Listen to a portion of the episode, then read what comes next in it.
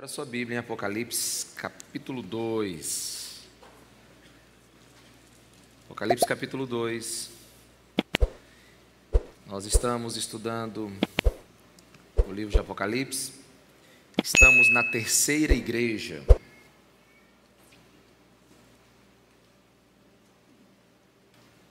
O Senhor Jesus revelou para João muitas coisas e entre elas incumbiu João de escrever três cartas no seu nome, sete cartas no seu nome para sete igrejas. Sete é o número da plenitude, ou seja, uma carta para todas as igrejas com uma mensagem total para nós. Domingo passado, estudamos sobre Esmirna, a igreja que, escolhendo sofrer, glorificou o nome de Jesus. E hoje, Vamos estudar a igreja de Pérgamo.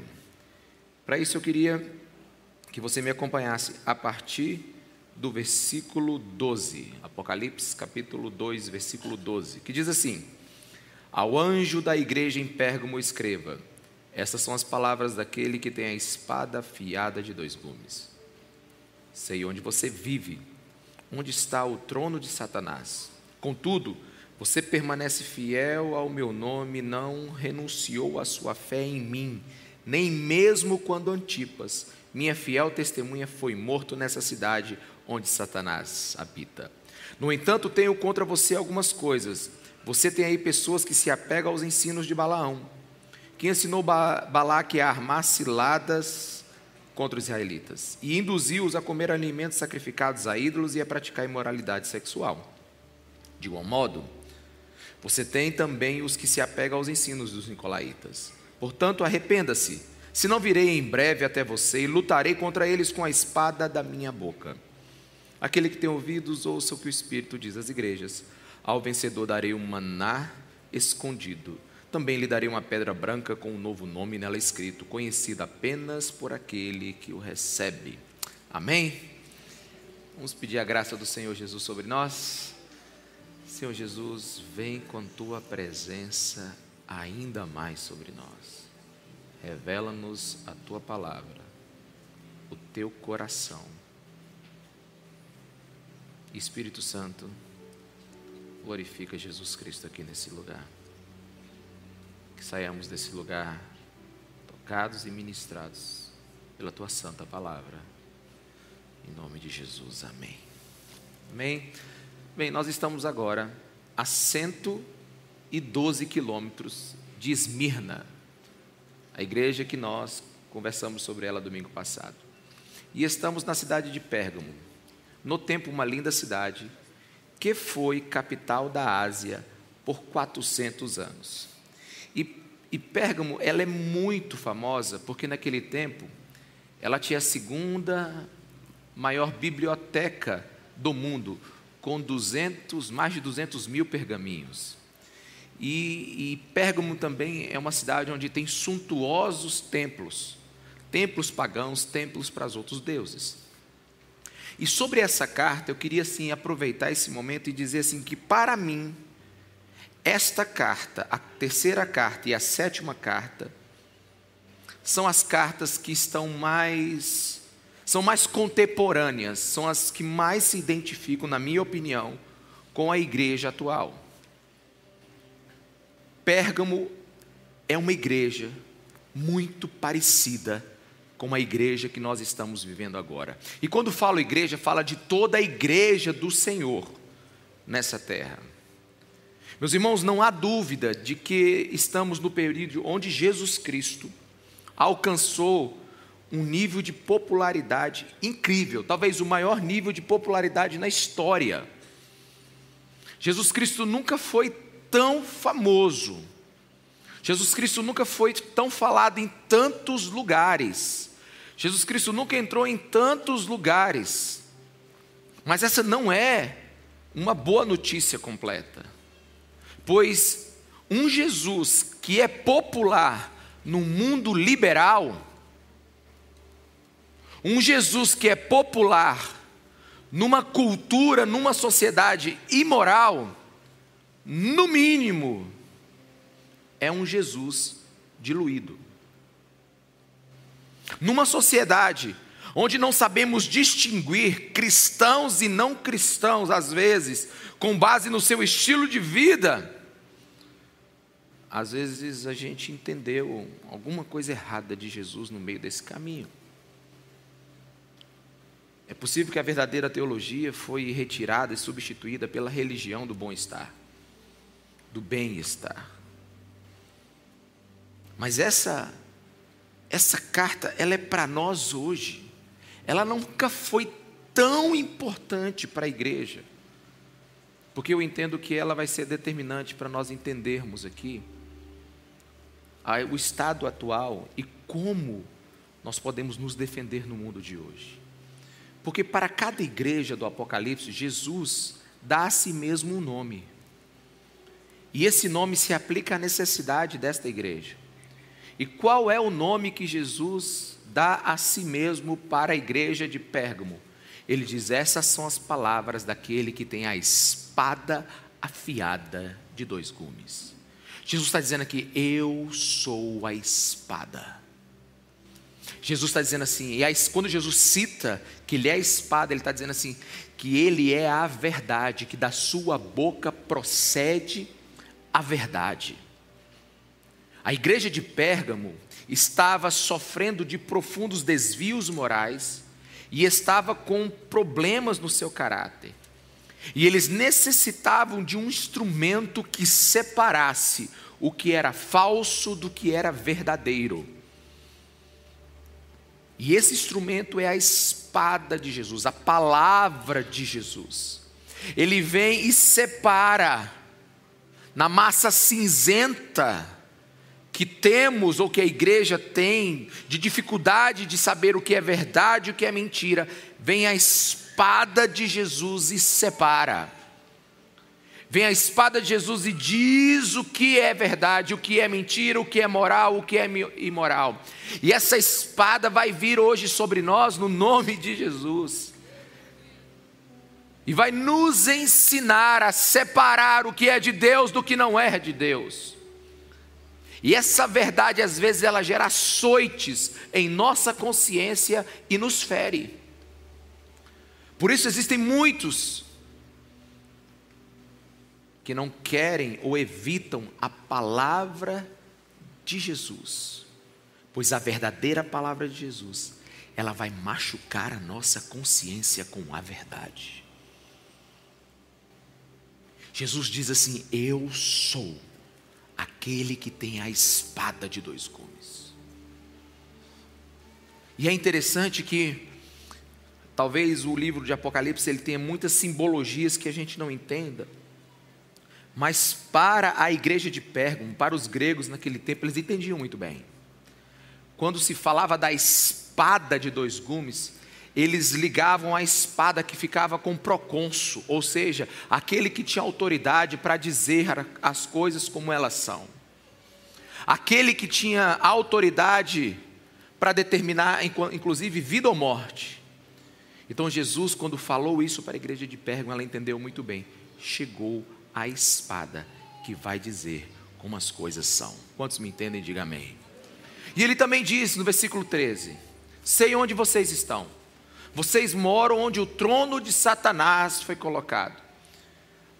Bem, não tinha um trono em adoração a Satanás. Mas Jesus sabia que Pérgamo era uma cidade extremamente idólatra. Né? E o trono de Satanás é possível que essa expressão está sendo usada por causa de toda a idolatria que existia em Pérgamo, sabe? Tinha templos de Zeus, templo do imperador, é, adoração a, a Asclépio, que era o deus grego da cura, que tinha o um símbolo da serpente. Literalmente, Pérgamo era uma cidade onde a idolatria colocou o seu trono, onde a mentira reinava, onde a igreja precisava ser luz em torno de grandes trevas. Pérgamo, inclusive, tinha um panteão sabe, é um lugar onde é adorado vários deuses. E a igreja estava completamente rodeada de mentira, idolatria e confusão. E Jesus diz que, contudo, você permanece fiel ao meu nome e não renunciou à sua fé em mim, nem mesmo quando Antipas, minha fiel testemunha, foi morto nessa cidade onde Satanás habita. Ele está dizendo assim, ó, ele está citando agora o, o passado da igreja. Lembra quando Antipas foi morto? Lembra quando teve esse mártire? Lembra quando ele foi cozido dentro de um touro de bronze? Porque foi assim que Antipas morreu. Pegaram Antipas, colocá-lo dentro de um, tro, de um bezerro, bezerro não, de um touro de bronze, fecharam ele e cozeram ele, como se fosse uma carne. E ele não negou o nome de Jesus. Essa era a igreja naquele tempo. Jesus está citando o passado da igreja e está dizendo assim: vocês foram fortes. Jesus está elogiando. Isso fica claro que no tempo de perseguição, a igreja resistiu bravamente. A igreja foi fiel, não negou o nome de Jesus.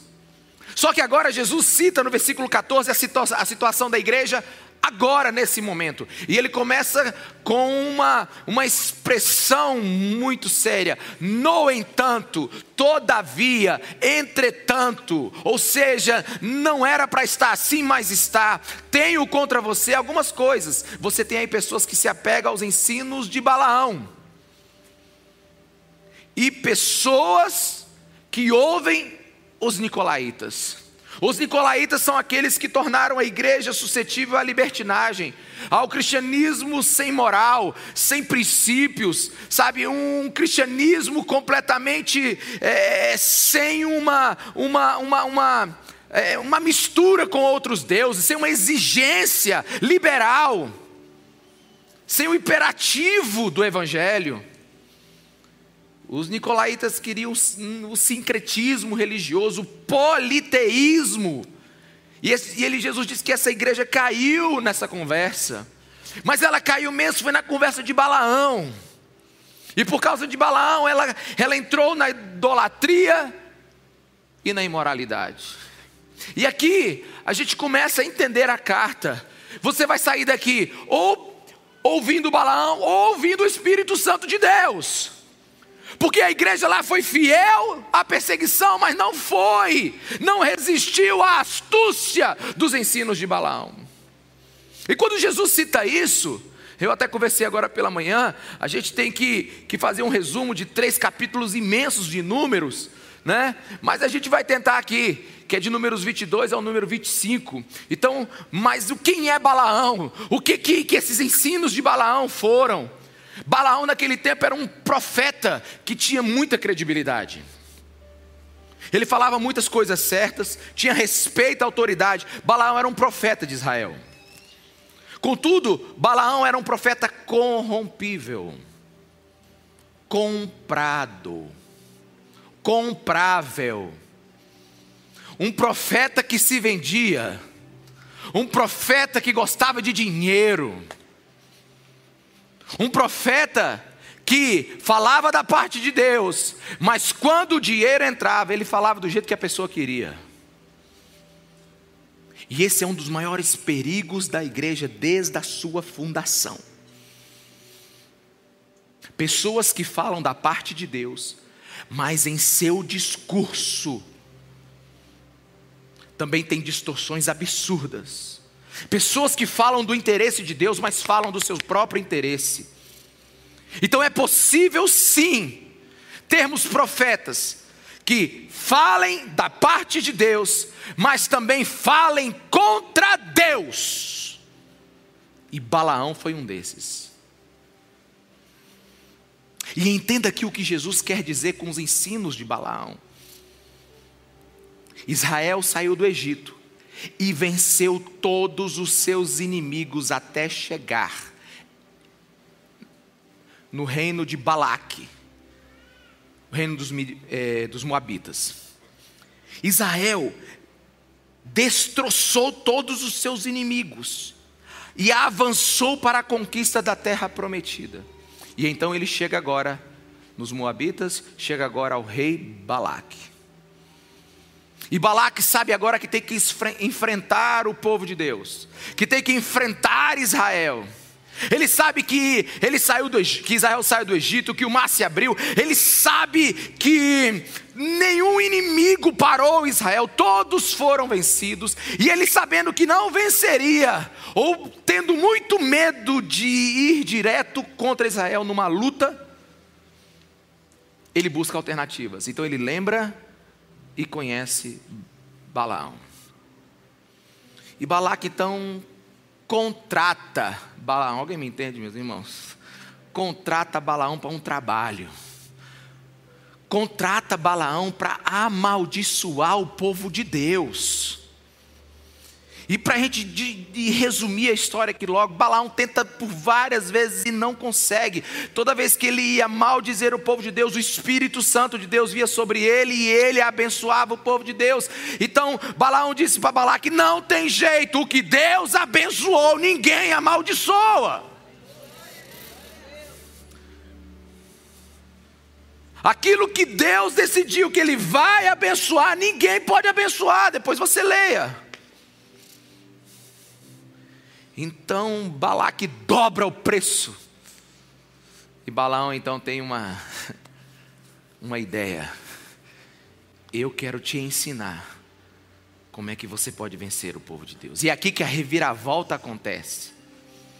Já que é impossível amaldiçoar o que Deus abençoa, que não existe nenhum Deus nos céus e na terra ou debaixo da terra que é poderoso o suficiente para amaldiçoar o Deus, o povo de Deus, só tem um jeito desse povo ser destruído.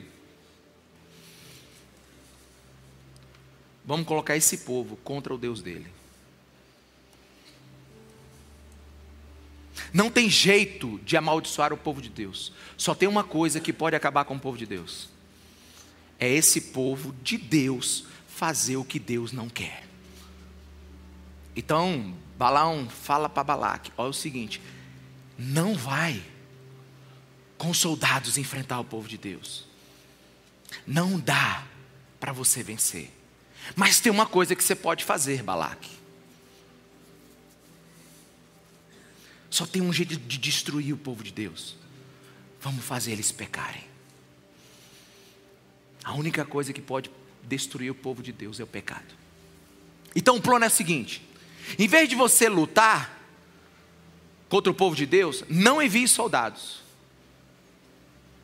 Em vez de você enfrentá-los com lança, não envie lanças. Não vá para o confronto direto.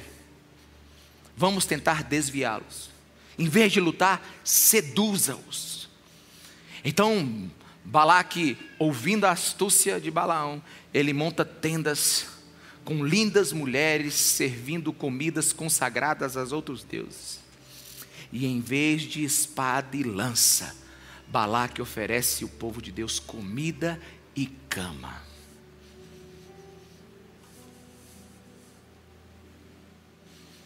E o resultado você já pode até deduzir. O povo de Deus não resistiu aquelas lindas mulheres moabitas, comeu comida consagrada de deuses, com o tempo casaram-se com elas, foram para a cama com elas. Essas mulheres trouxeram seus deuses para dentro dentro do arraial do povo de Deus, e logo estava uma mistura doida dentro da sala: era Deus de Israel, deuses dos Moabitas, era Baal para um lado, era gente para o outro, era uma confusão terrível, era uma mistura de religião, era um povo que não sabia mais o que era certo, o que era errado. De manhã adorava Jesus Cristo, de noite adorava Baal, domingo vinha para a igreja, segunda ia para não sei aonde. Está no carnaval e está no retiro.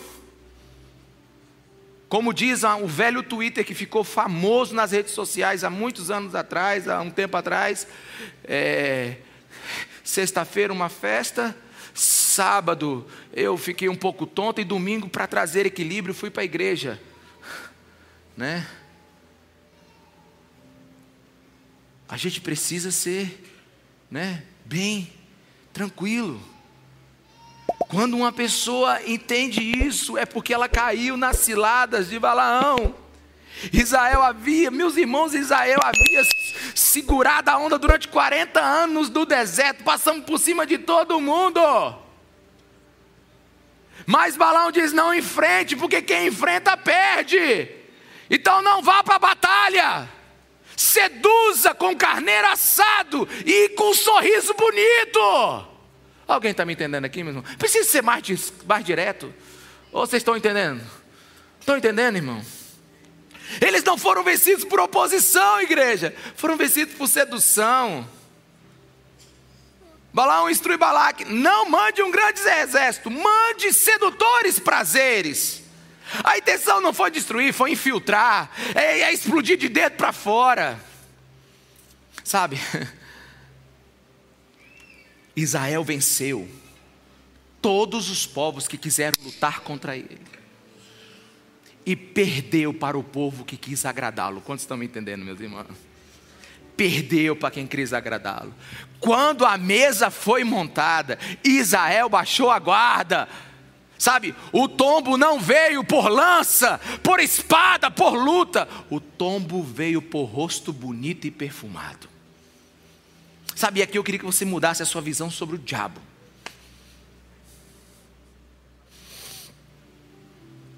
Já tem muito tempo que o diabo não vem com dentes, chifres e tridente.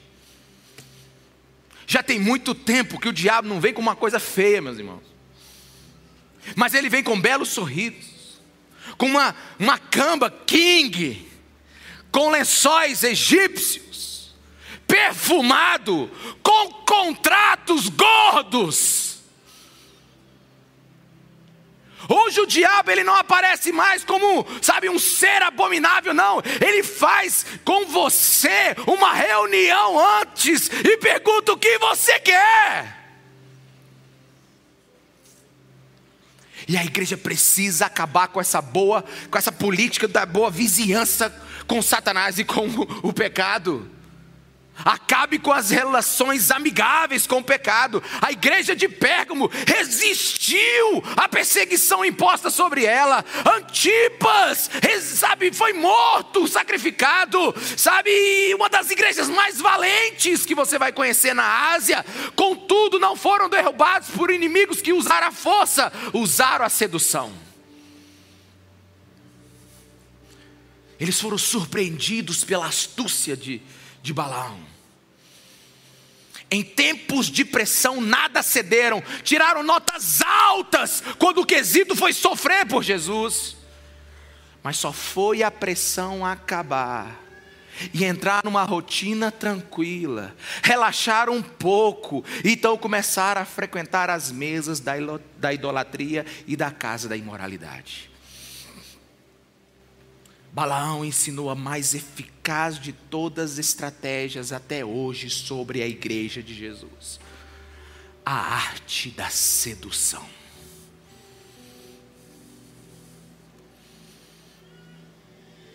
Balaque,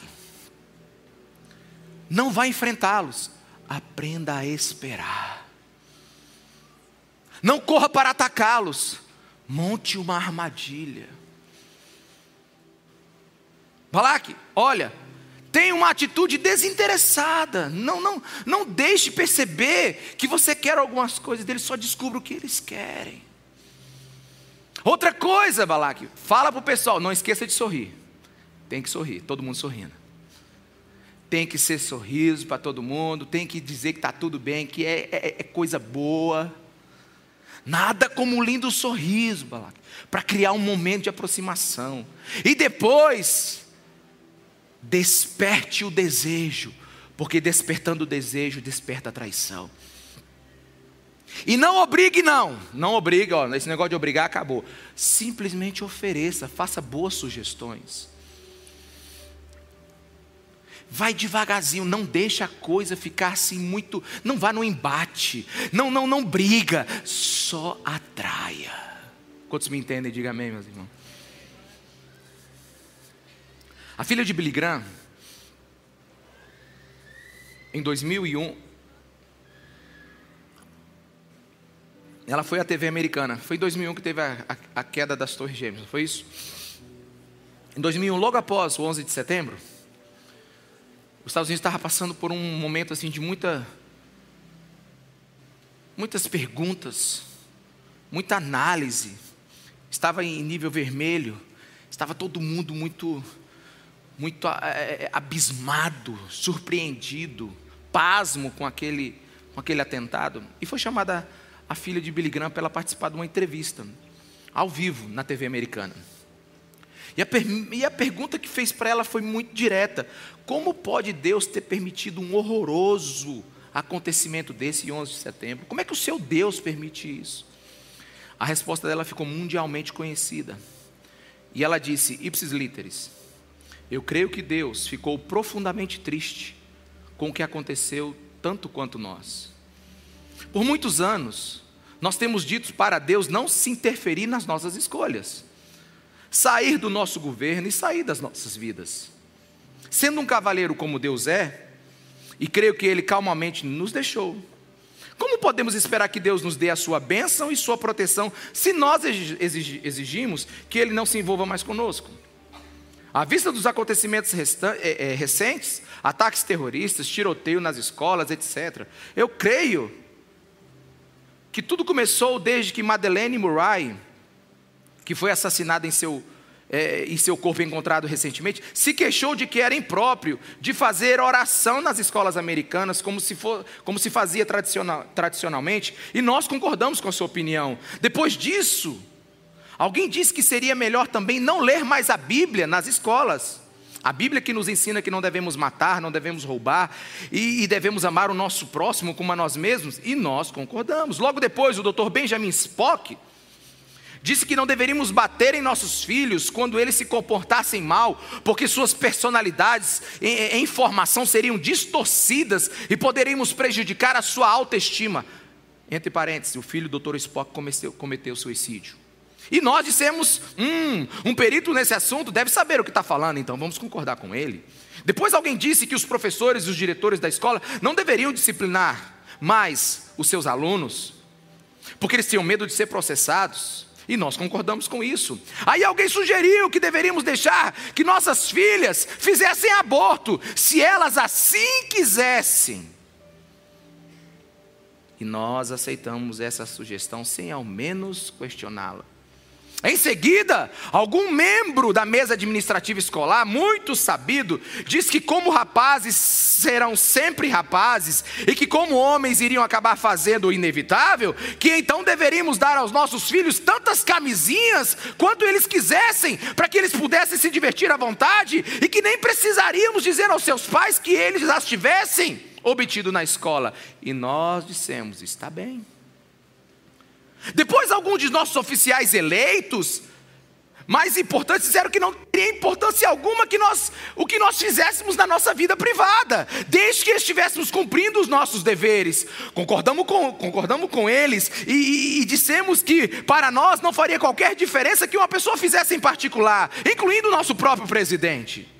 Então alguém sugeriu que imprimíssemos revistas com fotografias de mulheres nuas e disséssemos que isto é uma coisa sadia, é uma arte, é uma apreciação natural do corpo feminino. E aí nós concordamos e não falamos nada. Depois outra pessoa foi mais longe e publicou foto de crianças nuas e nós não falamos nada. E então, em nome da liberdade, permitimos a imoralidade entrar em vários lugares. E a indústria de entretenimento então disse: vamos fazer shows de TV e filmes que promovam profanação, violência e sexo ilícito. Vamos gravar música que estimule o estupro, sexo, drogas, assassinato, suicídio, temas satânicos, porque nós somos uma sociedade livre.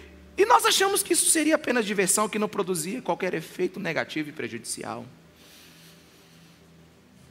Agora, nós estamos nos perguntando por que nossos filhos não têm consciência e por que não sabem distinguir entre o bem e o mal, o certo e o errado.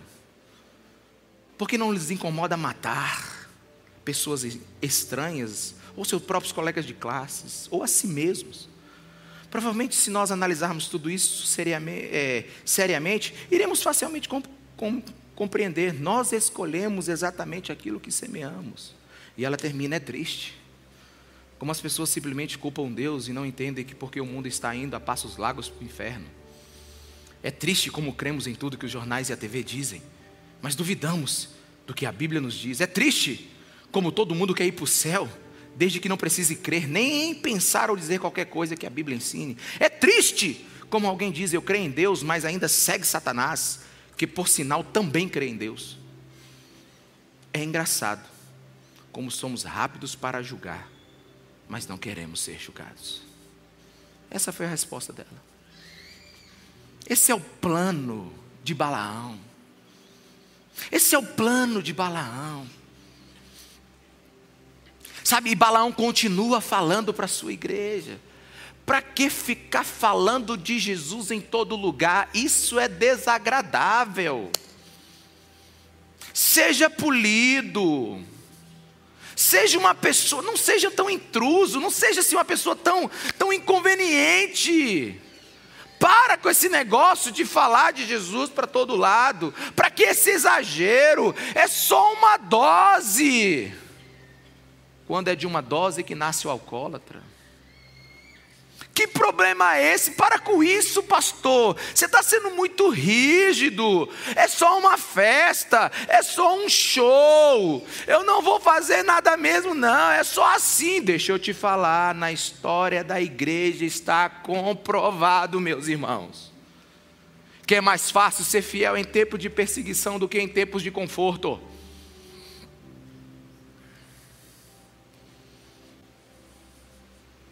O grande pecado da igreja de Pérgamo foi a concessão. Ela não cedeu quando batalhou contra os seus inimigos. Ela cedeu quando o inimigo deu trégua e chamou ela para a mesa. Quantos estão me entendendo? Diga amém, meus irmãos. Em Apocalipse você vai ver, e nós vamos conversar sobre isso lá na frente, entre duas grandes forças: a grande Babilônia e a igreja de Jesus Cristo. A grande Babilônia é a grande prostituta, é a meretriz, é o lugar de idolatria, é o lugar de frouxidão moral. E a igreja de Jesus, ela é pura, ela é santa. Então você vai ver esse conflito no livro de Apocalipse. Mas hoje, Satanás ele consegue êxito na igreja é através da sedução.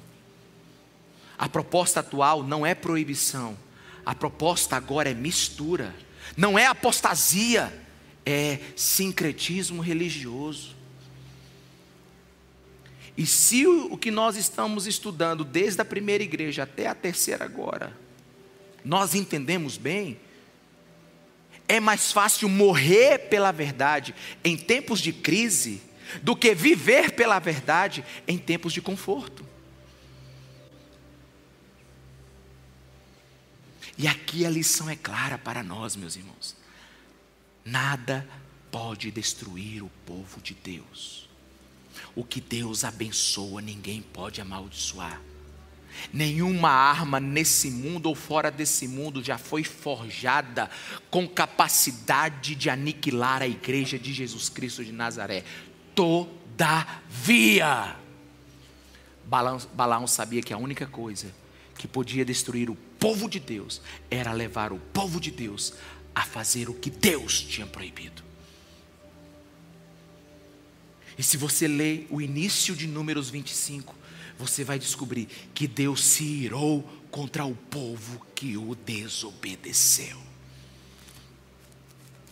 Nada enfraquece mais a igreja do que o pecado. Igreja só é forte quando é santa. Fala para a pessoa que está do seu lado: igreja só é forte quando é santa. Sempre quando a igreja se mistura com o mundo e adota um estilo de vida do mundo, ela perde seu poder de transformação. É sal que vai ser pisado a igreja precisa arrepender-se da sua tolerância ao pecado. Então, no final de tudo, nosso maior inimigo nunca será o diabo. Nosso maior inimigo somos nós mesmos.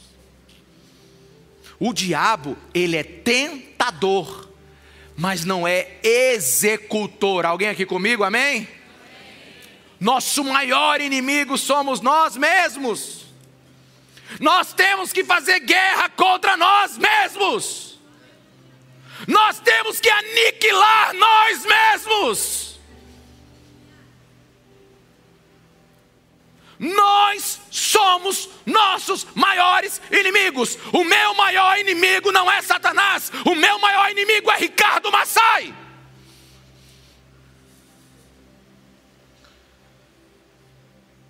Porque o que Deus abençoa, ninguém amaldiçoa. Onde a mão de Deus está, ninguém pode tocar.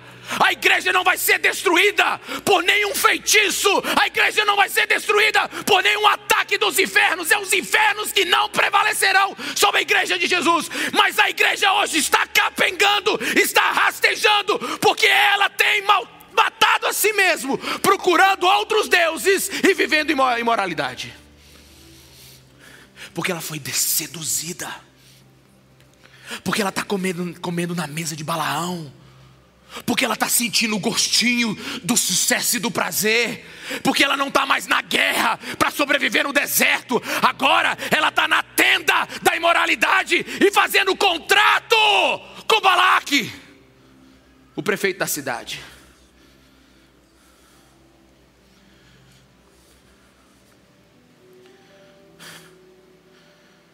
E no versículo 16, Jesus diz assim: portanto, arrependa-se.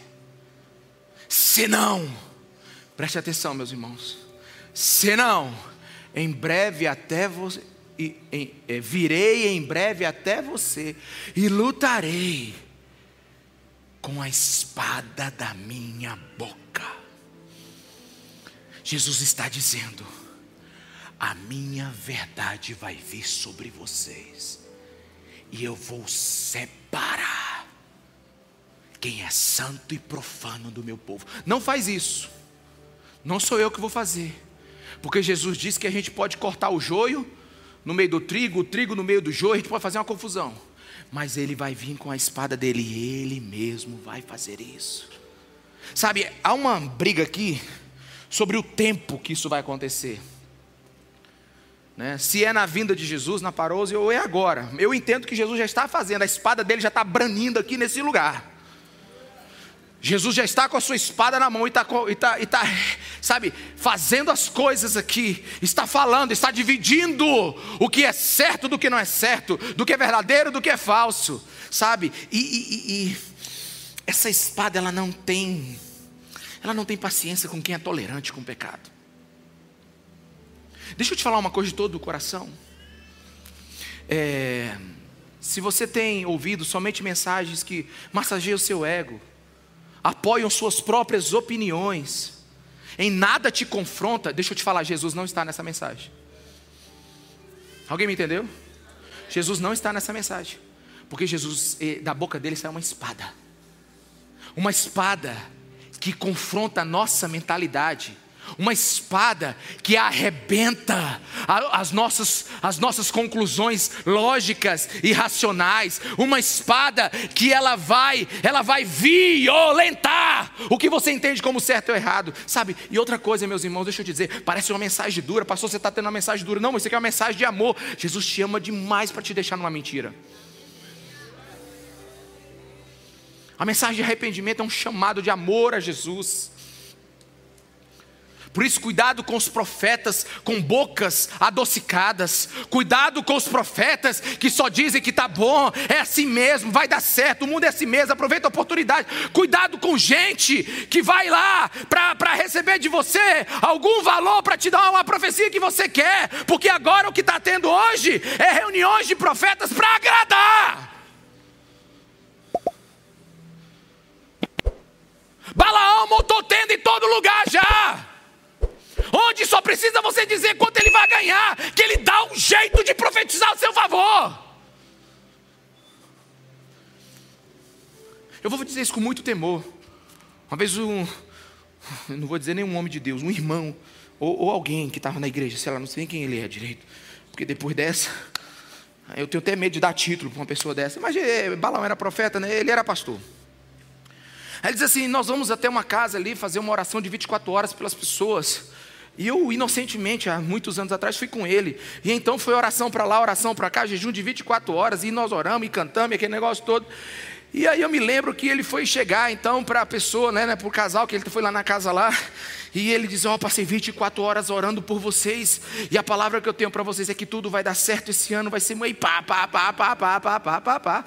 E aí, como eu já tinha conversado com o casal antes, né, para a gente poder é, é, é, fazer algumas coisas que eu tinha, né, enfim, aí o cara chegou lá e ficou esperando alguma coisa em troca, e nós só falamos para graças a Deus, que Deus te abençoe. Pergunta se ele voltou. Ele não voltou, sabe por quê? Porque ele passou 24 horas para receber. Alguém está me entendendo aqui, meus irmãos? Ele nunca mais voltou lá para orar por nós. Eu já disse que foi lá em casa, ó.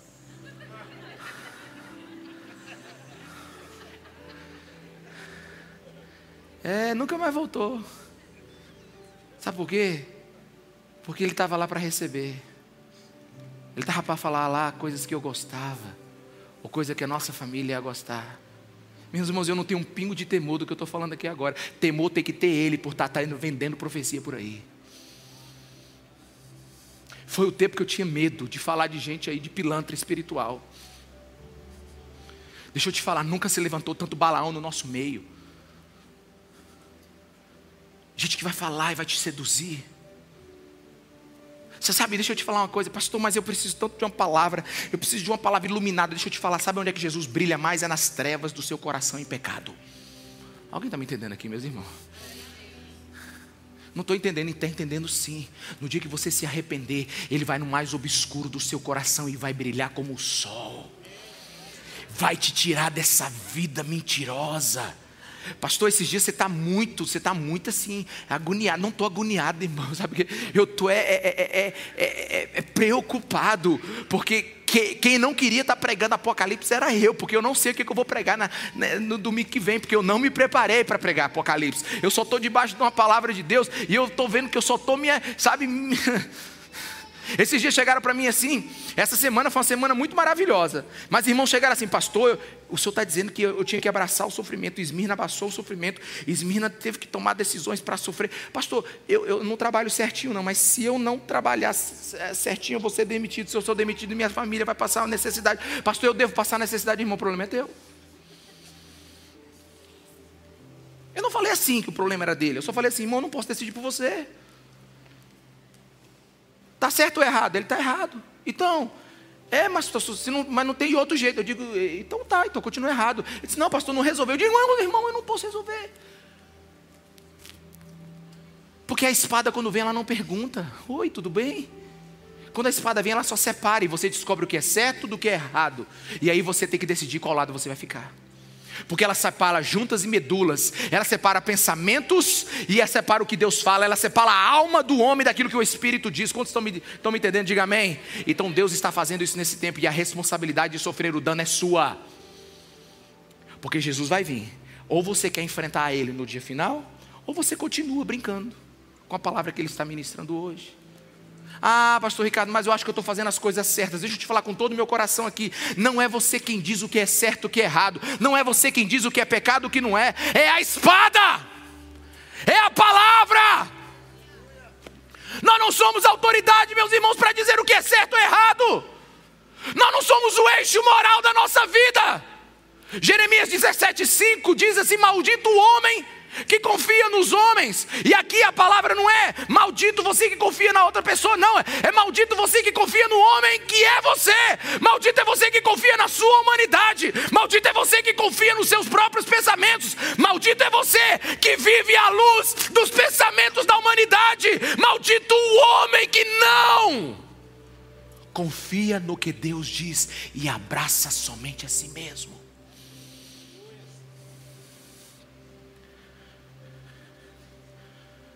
Cuidado. Cuidado, porque você pode estar vivendo uma grande mentira. Porque você foi seduzido. Porque a verdade nem sempre é aquilo que funciona. A verdade nem sempre é o que todos fazem. A verdade nem sempre é aquilo que te faz se sentir bem. A verdade nem sempre é o que lhe prosperou. A verdade nem sempre é o que foi decidido por lei, o que foi decidido por voto. Tem muita coisa que foi instituída por aí, que é uma grande mentira, e está passando como verdade no nosso meio, e a espada de Jesus está branindo um para o lado e para o outro. E a Bíblia diz que ela, ela é eficaz, ela é viva. E quando o pessoal lá de Esmirna ouviu que Jesus Cristo iria descer na igreja com uma espada na sua boca, eles sabiam que a espada era machaira, é a espada do, do procônsul, era a espada que determinada vida ou morte. Eles estavam sabendo quem estava falando. É a menor definição de Jesus Cristo em todas as igrejas. Sabe por quê? Porque quando o assunto é certo ou errado, Jesus só diz sim ou não. Alguém está aqui, meus irmãos? Não precisa ficar se explicando. Ô oh, meu irmão, olha, deixa eu te falar de todo o meu coração.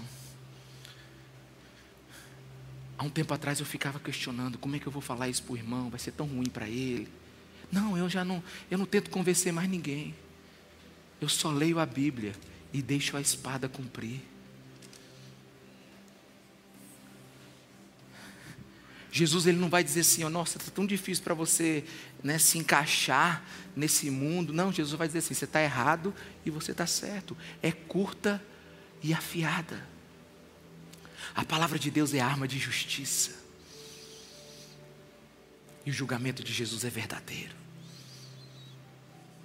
Sabe, eu estou assistindo um seriado onde ele dão nomes às espadas.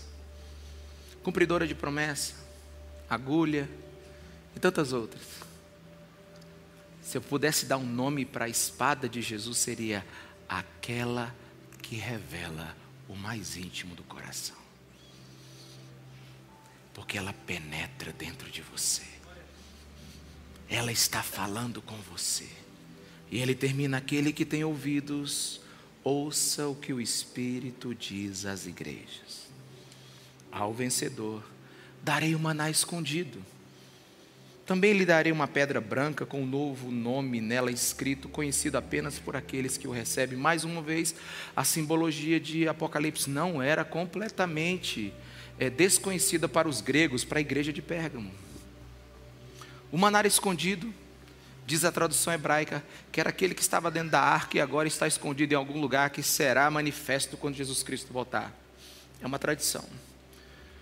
A pedra, alguns sustentos que eram aquela que era colocada sobre um julgamento uma pessoa e a pedra era branca ou a pedra era preta. Se a pedra fosse escura, a pessoa seria condenada, se fosse branca, a pessoa estaria livre. E se alguém a acusasse fora do tribunal desse crime, ela tiraria a pedra do bolso e lá estaria o nome dela inscrito, e ela então poderia andar livre por onde ela estiver. Tem várias traduções, várias interpretações. Eis a que eu acredito: que a pedra branca era, é um convite para um grande casamento é um convite para uma grande festa, uma festa VIP. Porque naquele tempo também, quem tinha algumas festas que só algumas pessoas entravam. E para elas entrar nessa festa, precisava de uma pedra branca com o nome delas. Eis o que eu creio. E a simbologia que eu acho que está apontando esse versículo de Apocalipse. Que aqueles que forem fiéis ao vencedor, aquele que viver segundo a vontade de Deus, Jesus entregará uma pedra com o um nome que só ele sabe, a pedra da intimidade. E ele então poderá entrar na mesa do banquete que só a pedra lhe dá direito. Então ele comerá do pão da vida, do, do, da árvore da vida, do fruto da eternidade. Ele comerá do pão da presença para o resto da vida. Mas somente o vencedor.